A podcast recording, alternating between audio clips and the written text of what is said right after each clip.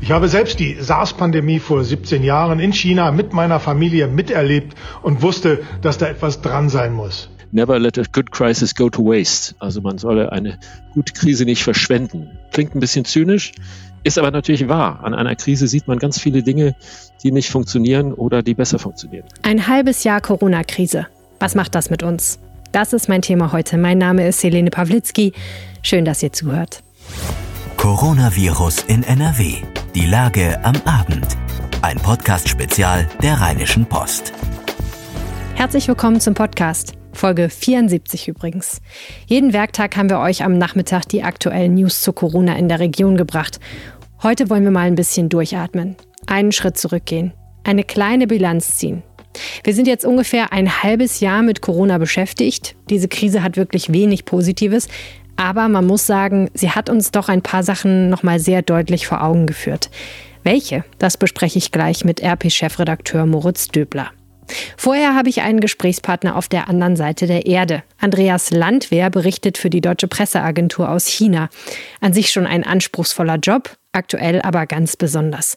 Man muss davon ausgehen, dass das SARS-Coronavirus 2 in China entstanden und sich von dort aus verbreitet hat. Sechs Monate nach der ersten Meldung hat es weltweit mindestens 10 Millionen Infektionen gegeben. Eine halbe Million Menschen oder mehr sind an den Folgen einer Covid-19-Erkrankung gestorben. Eine Krise von weltumspannenden Ausmaßen. Und es sind Menschen wie Andreas, auf deren Informationen wir dabei angewiesen sind. Deshalb jetzt drei Fragen an dich, Andreas. Wie hast du den Beginn dieser Krise erlebt? Hast du die ersten Meldungen über dieses mysteriöse Virus, von dem es damals dann hieß, dass es das gebe, überhaupt ernst genommen? Ja, ich habe schon die ersten Gerüchte Ende Dezember sehr ernst genommen. Als ich hörte, dass die Leute in Wuhan Angst vor einer Rückkehr des SARS-Virus haben und Ärzte in Chaträumen darüber diskutierten, war ich alarmiert. Ich habe selbst die SARS-Pandemie vor 17 Jahren in China mit meiner Familie miterlebt und wusste, dass da etwas dran sein muss. Nach etwas Recherche habe ich auch am 31. Dezember schon die erste Meldung über die neue rätselhafte Lungenkrankheit geschrieben. Es gibt ja viel Kritik an China. Unter anderem wird dem Land vorgeworfen, die Weltgesundheitsorganisation und damit eigentlich die ganze Weltgemeinschaft zu spät informiert zu haben. Glaubst du, dass die Pandemie wirklich einen anderen Verlauf hätte nehmen können, wenn China schneller reagiert hätte? Sicher hätte China schneller reagieren können, vor allem vor dem Hintergrund der Erfahrungen mit dem ersten SARS-Virus 2003. So haben Taiwan und Hongkong gleich viel schneller reagiert, weil sie die richtigen Lehren von damals gezogen haben, während in einem kommunistischen System wie in China ungerne schlechte Nachrichten nach oben berichtet werden. Schon im Dezember war Ärzten in Wuhan klar, dass sich medizinisches Personal an Patienten angesteckt hatte, aber die offizielle Warnung vor einer Übertragung von Mensch zu Mensch kam viel zu spät, erst Ende Januar. Wie ist denn die Corona-Lage in China jetzt aktuell? Haben die Chinesen das Virus mittlerweile unter Kontrolle? Die Chinesen haben das Virus so weit unter Kontrolle, wie man wohl einen solchen Erreger ohne Impfstoff oder ohne wirksame Medikamente unter Kontrolle haben kann. Nach dem jüngsten Ausbruch vor zwei Wochen auf einem Großmarkt in Peking wurden sofort ganze Stadtviertel abgeriegelt, Schulen geschlossen und innerhalb von zwei Wochen acht Millionen Menschen getestet. Die Zahl der täglichen Neuinfektionen bewegt sich seither im niedrigen zweistelligen Bereich. Auch sind die Grenzen noch weitgehend dicht. Ausländer kommen fast nicht ins Land, Chinesen auch nur wenige, weil es nur sehr begrenzt Flüge gibt. Auch müssen alle Einreisenden strikt zwei Wochen in Quarantäne. Herzlichen Dank, Andreas Landwehr. Schon um den Jahreswechsel gab es die ersten Meldungen zu dem neuen Virus, aber hier in der Region angekommen ist das Coronavirus erst zu Karneval. Am Veilchen-Dienstag sollen sich viele Menschen im Kreis Heinsberg angesteckt haben. Zwei Infizierte kamen damals nach Düsseldorf ins Krankenhaus. Das war der Anfang von Corona in NRW. Man kann, glaube ich, auch sagen, in Deutschland. Auch wenn wir natürlich nicht wissen, ob es vorher nicht schon Infizierte irgendwo gab. Moritz Döbler war zu diesem Zeitpunkt etwa neun Wochen im Amt als Chefredakteur der Rheinischen Post. Jetzt ist er schon mehr als ein halbes Jahr in Düsseldorf dabei und wir unterhalten uns in diesem Podcast immer mal wieder über das, was unsere Redaktion gerne Corona-Einsichten nennt. Das tun wir auch jetzt. Herzlich willkommen, Moritz Döbler. Und zu Beginn gleich eine große und vielleicht ein bisschen gemeine Frage. Sind wir dabei, den Kampf gegen das Coronavirus zu gewinnen? Puh, das ist ja eine schwere Frage gleich zum Anfang. Ich glaube, dass es am Ende keine Gewinner und Verlierer gibt. Ähm, es war ja immer die Rede davon, flatten the curve. Ähm, das ist, glaube ich, in Deutschland recht gut gelungen. Also die Kurve flacher zu machen, indem man die Rate der Infektionszahlen gering hält. Genau, indem man die Rate der Infektionszahlen gering hält. Das ist in Deutschland im Vergleich zu anderen Staaten recht gut gelungen, ähm, auch was die Todesfälle angeht. Wenn man zum Beispiel in die USA schaut, dann ergibt sich dort ein ganz anderes Bild. Ähm, argumentiert worden ist immer, dass wir das Gesundheitssystem nicht überlasten wollen und deswegen diese Infektionskurve besonders niedrig halten wollten. Das ist offensichtlich gelungen. Das Gesundheitssystem ist nicht überlastet worden und die Infektion ist, der, Infek der Verlauf der äh, Infektion ist flacher. Ähm, also das kann man schon mal positiv hervorheben, dass im internationalen Vergleich und gemessen an dem Ziel, was diese Politik bringen sollte, das wohl ziemlich erfolgreich zu nennen ist. Sehen Sie denn ein Szenario, in der diese Entwicklung sich wieder umkehrt? Denn das war ja auch lange die Angst, dass wir es zwar vielleicht zeitweilig schaffen, die Kurve flacher zu halten, aber dass sie dann irgendwann wieder steiler ansteigt. Aus verschiedenen Gründen. Weil sich das Wetter ändert, weil die Menschen keine Lust mehr auf die strengen Regeln haben, weil wir alle sorglos werden oder weil das Virus nochmal mutiert und wir es doch, dem doch nicht Herr werden? Also ich bin ja weder ein Wahrsager noch ein Epidemiologe. Aber was man ja jetzt erkennt, ist, dass es zwar immer wieder lokale Ausbrüche gibt, wie jetzt zum Beispiel im Kreis Gütersloh, dort glücklicherweise auf eine überschaubare Zahl von Menschen weitgehend beschränkt. Also nicht die zweite Welle, vor der wir alle Angst gehabt haben. Das ist das eine. Also bisher haben wir ein solches Infektionsgeschehen, wie wir zum Beispiel es im Kreis Heinsberg in Gangelt ganz am Anfang hatten, haben wir nicht. Ähm, und das hat sicher sehr viel mit den Vorsichtsmaßnahmen zu tun, an die sich die meisten Menschen ja schon doch irgendwie halten. Also die Hygiene und die Abstandsregeln und das Maskentragen. Klar, da ist im Alltag bei vielen Menschen äh, eine Unlust zu beobachten. Äh, es gibt Szenen der Altstadt in Düsseldorf, die sicher nicht äh, regelkonform sind, aber im Großen und Ganzen halten sich die Menschen ziemlich gut daran. Und das lässt sich ja auch an den Zahlen sehen. Wir haben keine sprunghaften Verläufe, jedenfalls nach allem, was wir bisher gesehen haben.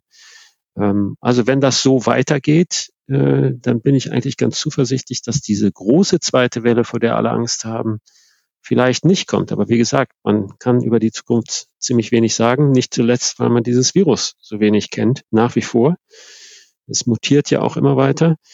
Ähm, aber das ist, glaube ich, der Stand der Dinge. Ähm, was wir aber auch gelernt haben, ist, dass diese Vorsichtsmaßnahmen nicht etwas sind, was für kurze Zeit in unserem Leben Platz hat und dann wieder verschwindet. Also wir müssen uns, glaube ich, darauf einstellen, dass wir mit dieser Art Hygiene, Abstand, ähm, Alltagsorganisation noch lange zu tun haben und auch ja noch lange Einschränkungen, die auf die Corona-Maßnahmen zurückgehen, erleben. Also zum Beispiel in den Kitas ist es ein ganz großes Problem, dass Kinder nach Hause geschickt werden, wenn sie auch nur Anflüge von Erkältungssymptomen zeigen. Da werden plötzlich äh, Eltern über Wochen lahmgelegt, ähm, weil ihr Kind einen typischen Schnupfen hat. Ähm, das sind so Dinge, äh, die wir erst jetzt so nach und nach merken, was das alles nach sich zieht, mal ganz abgesehen von dem Schaden für die Wirtschaft, den Arbeitsmarkt und was noch alles da dran hängt.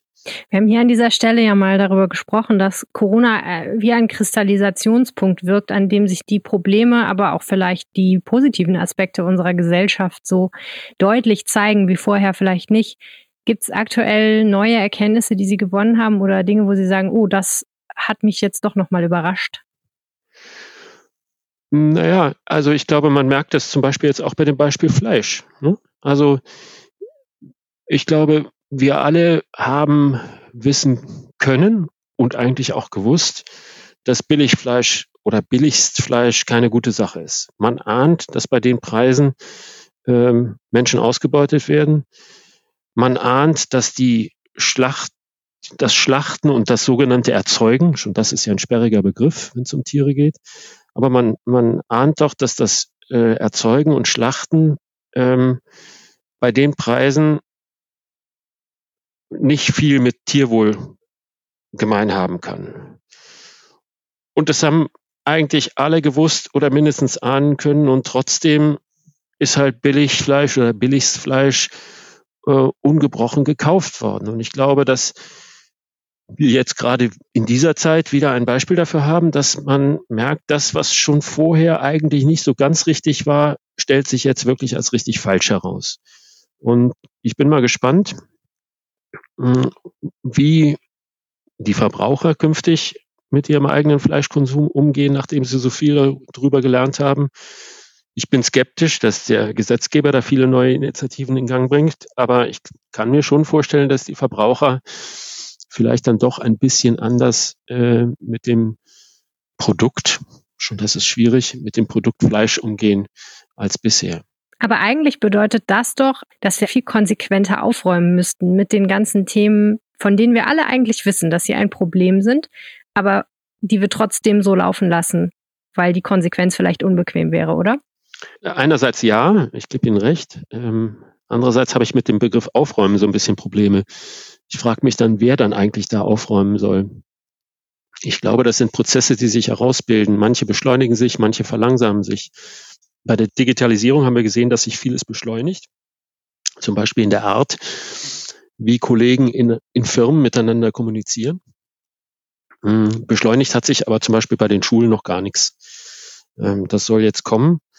Ähm, aber da liegt noch viel vor uns. Also ich glaube, da gibt es nicht den einen Menschen oder die Bundesregierung oder das Gremium, das irg irgendwas aufräumt, sondern wir sehen jetzt sehr plastisch, welche Dinge gut funktionieren oder vielleicht auch Potenzial noch haben und welche Dinge eigentlich schon vorher nicht so richtig funktioniert haben und jetzt eben auch nicht. Ähm, das sieht man bei der Karstadt Kaufhof. Das sieht man, wie gesagt, bei der Fleischindustrie. Das sieht man bei vielen Prozessen in Unternehmen.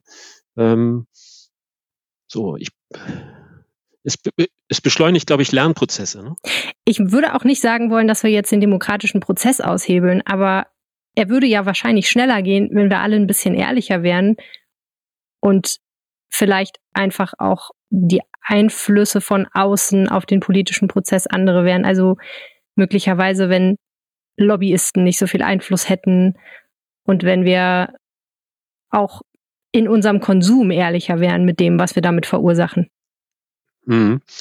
Also ich glaube, das mindestens der letzte Part stimmt auf jeden Fall. Äh, wir müssen uns, also wir Verbraucher, wir Bürger, wie auch immer man es nennen will, müssen uns ehrlich machen. Zum Beispiel beim Fleisch ist das sicher so. Ähm, bei den Lobbyisten weiß ich nicht so genau, ob das wirklich das Kernthema jetzt ist. Ähm, Lobbyismus hat ja nicht nur was Negatives. Ähm, wenn man sozusagen das, die Gesetzgebung allein Expertenkreisen in Ministerien überlässt und ähm, Gesetzgeber sich überhaupt nicht ähm, und auch Abgeordnete sich überhaupt nicht mit der Sichtweise von Unternehmen, von Wirtschaft, von Erzeugern äh, beschäftigen, dann werden sie häufig wenig praxistaugliche Gesetze machen. Also Lobbyismus ist nicht grundsätzlich schlecht, aber es gibt natürlich schlechten Lobbyismus. Es nimmt ja auch Wunder, dass jetzt auf einmal der ganzen Landesregierung klar wird, dass das mit dem Fleisch nicht so gut ist und den Werksverträgen und so weiter und so fort. Ja, das meine ich ja. Ne? Das wissen wir eigentlich seit langem, dass das nicht in Ordnung ist. Naja, ist ja auch schön, wenn die Schuppen mal von den Augen fallen, genau. Genau. So, und dafür ist never, never waste a crisis, ne? äh, ist ein Wort von Winston Churchill. Und, oder er sagt, never let a good crisis go to waste. Also man solle eine gute Krise nicht verschwenden. Klingt ein bisschen zynisch, ist aber natürlich wahr. An einer Krise sieht man ganz viele Dinge, die nicht funktionieren oder die besser funktionieren. Eine ethische Debatte, die mich persönlich sehr bewegt hat, war diese Frage nach, wie viel strenge Regelungen brauchen wir, um die Schwachen in unserer Gesellschaft, sprich die Alten, die mit Vorerkrankungen, die Risikogruppen zu schützen, während gleichzeitig klar ist, dass es die Wirtschaft stark schädigen wird, wenn Geschäfte nicht aufhaben, Menschen ihre Unternehmen nicht so führen können, wie sie wollen und so weiter und so fort, weil wir alle nicht so richtig das Haus verlassen dürfen und uns treffen dürfen. Diese Debatte ist so ein bisschen versickert, weil ja auch inzwischen viele Lockerungen wieder greifen. Wer hat die denn im Endeffekt gewonnen? Kann man schließen, dass die Wirtschaftsseite gewonnen hat? Ich finde diese Fragen schwierig, ähm, weil da immer so ein Konjunktiv drin steckt. Hätte, wäre, könnte. Ne? Die Landesregierung und die Bundesregierung haben am Anfang Maßnahmen ergriffen, von die sie für richtig gehalten haben. Und wenn man sie heute im Rückblick betrachtet, dann kommt man sicher an einigen Stellen zu, dem, zu der Erkenntnis, na, das war vielleicht nicht so zwingend. Ähm, also das, was uns ja wesentlich vorangebracht hat, ist, sind die Abstandsgebote und die Hygieneregeln. Das ist ja wohl der Kern de, des Erfolgs, wenn man es denn so nennen will. Vieles von den harten Lockdown-Maßnahmen würde man wahrscheinlich heute mit der Kenntnis, wie das funktioniert hat, nicht mehr so machen. Ähm, hatte man damals eine andere Wahl? Weiß ich nicht genau. Das gilt auch für die, für die Frage, isoliert man Risikogruppen streng und lässt den anderen mehr Freiheit? Das war ja der Diskurs im März. Ne? Ähm, und daran hängt ja auch viel menschliches Leid. Äh, also von daher, ich, ich finde es schwierig, im Nachhinein zu sagen, das hätte alles ganz anders laufen können, weil in der konkreten Entscheidungssituation war das nachvollziehbar, warum man das so und nicht anders gemacht hat. Dann würde ich sagen, schauen wir noch mal kurz in die Zukunft. Im Moment sind ja Sommerferien. Nach den Sommerferien soll es mit der Schule und mit den Kitas zumindest ansatzweise so weitergehen, wie es früher mal war. Aber auch klar ist, das wird nicht ganz so funktionieren. Die Diskussion hatten wir ja, als die Schulen geöffnet haben vor ein paar Wochen. Da waren viele skeptisch, ist das jetzt zu früh oder passt das? Andere haben gesagt, eigentlich hätte man erst die Schulen aufmachen müssen und dann die Friseure, weil es wichtiger ist, dass die Kinder in die Schule gehen, als dass wir alle zum Friseur gehen können oder andere Geschäfte wahrnehmen können, den Einzelhandel und so weiter. Ist das denn jetzt gut, wie es jetzt nach den Sommerferien weitergeht? Also dazwischendurch war ja noch der Diskurs, ob denn eigentlich Kinder und Jugendliche sich besonders leicht oder besonders schwer infizieren können. So ganz ist das noch nicht ausgetragen. Ähm, aber es scheint so zu sein, dass Kinder und Jugendliche jedenfalls nicht die Superspreader sind. Ähm, und dass die Schulen sich auch, so schwer das ist, äh, mindestens zum Teil ganz gut auf diese ähm, Regeln einstellen konnten. Ich, glaube, das ist wichtig, wirklich schnell zu einer wie auch immer gearteten Normalität zurückzukehren, weil es darf nicht so sein, dass es dann eine oder mehrere Generationen Corona gibt, die einfach keine gute, kein gutes Bildungsniveau haben. Das holt uns ja ein. Ähm, was ich zwingend finde, ist, dass wirklich die Sommerferien genutzt werden, um digital voranzukommen. Wir haben ja in den Unternehmen gelernt, dass man viele von den Dingen oder einige von den Dingen, die man sonst äh, physisch macht, also sich zu treffen, miteinander zu reden, dass man das schon ganz gut auch äh, mit Kommunikationssoftware und Bild und Ton machen kann. Äh, das gilt natürlich auch, jedenfalls in Maßen, für den Unterricht. Ähm, ich bin nicht dafür, dass man sozusagen nur noch aus der Konserve unterrichtet, aber das als zusätzliches Hilfsmittel zu benutzen und auch zu entwickeln, finde ich ganz wichtig.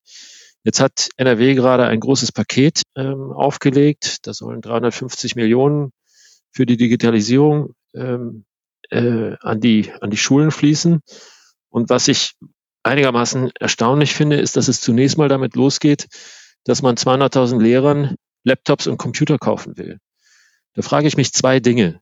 Das erste ist, warum haben die nicht eigentlich längst schon so ein äh, Arbeitsgerät? Ähm, das ist ja nun die Erfindung des Laptops liegt mindestens 20 Jahre zurück. Es hat quasi hier jeder zu Hause einen Computer und es ist sicher äh, sehr hilfreich für Lehrer, Zugriff auf, aufs Internet und auf äh, Online-Tools zu haben. Also ich verstehe überhaupt nicht, wieso jetzt erst Lehrer damit ausgestattet werden. Das Zweite ist aber, ich frage mich, ob, wenn man mehr als die Hälfte dieses Pakets quasi für die Hardware ausgibt, die man den Lehrern mitgibt, ob das wirklich schon den Schub für die Digitalisierung gibt, die wir brauchen. Also das sind neue Lehrmethoden, das sind andere Unterrichtsinhalte zum Teil. Das ist auch etwas, was man im Zusammenspiel von Schülern, Eltern und Lehrern einspielen muss. Und ich glaube, da fehlt einfach noch ganz viel, ähm, auf Neudeutsch würde man sagen, Mindset. Und davor habe ich eigentlich mehr Angst, dass die Schulen nach den Sommerferien so ein bisschen in einen Alltag zurück holpern, in dem nichts so richtig gut läuft, ähm, alle überfordert sind und die Chancen, die man durch eine neue Technologie haben könnte, eben noch längst nicht genutzt werden. Und das fände ich fatal. Also ähm, es ist für die Kinder und Jugendlichen wichtig, dass es bald wieder guten, konkurrenzfähigen, wettbewerbsfähigen Unterricht gibt. Mhm. Was haben Sie über Ministerpräsident Armin Laschet gelernt? Er ist ja im Moment sehr in der Kritik, ähm, weil das, was er macht, so als ein Zickzackkurs wahrgenommen wird. Erst kommt er zu spät in die Corona-Maßnahmen rein, dann lockert er zu früh, dann lässt er sich äh, nicht drängen und hat im Kreis Gütersloh nicht sofort wieder den Lockdown verhängt. Klingt eigentlich nicht nach Zickzack, sondern nach klarer Linie. Der hat halt nicht so viel von strengen Regelungen. Mag so sein. Ne? Er ist, ist vielleicht auf dieses Zickzack zwischen Lockdown und Lockerung auch so ein bisschen im, in der Diskussion mit seinen Ministerpräsidentenkollegen gezwungen mhm. worden. Ne? Ähm, egal, was er gemacht hat, er hat sich eigentlich seit März verteidigen müssen für, für irgendwas, was er in diesem ähm, in diesem Feld gemacht hat. Für Heinsberg, ähm, für die Diskussion über die schnelleren Lockerungen, die er sich vorstellte, jetzt Gütersloh. Ähm, ich finde zwei Dinge. Also das eine ist, er hat ein wichtiges Argument in den politischen Diskurs eingeführt, was außer ihm nicht viele bemüht haben, nämlich, dass auch die Corona-Maßnahmen, also der Lockdown, dass das auch Folgen für Menschen hat. Wirtschaftliche, psychische, menschliche, ähm, und ich glaube, dieses Argument ist richtig und das hat er als erster nach meinem Dafürhalten eingeführt. Das zweite ist, es scheint mir so zu sein, dass er sich nicht leicht macht. Also er ist nicht jemand, der sehr schnell, sehr klar eine Haltung einnimmt, vielleicht auch um äh, politisch mit Blick auf höhere Ziele zu brillieren, sondern er macht es sich schwer. Und dadurch kommt halt häufiger der Eindruck des Zauderns, des,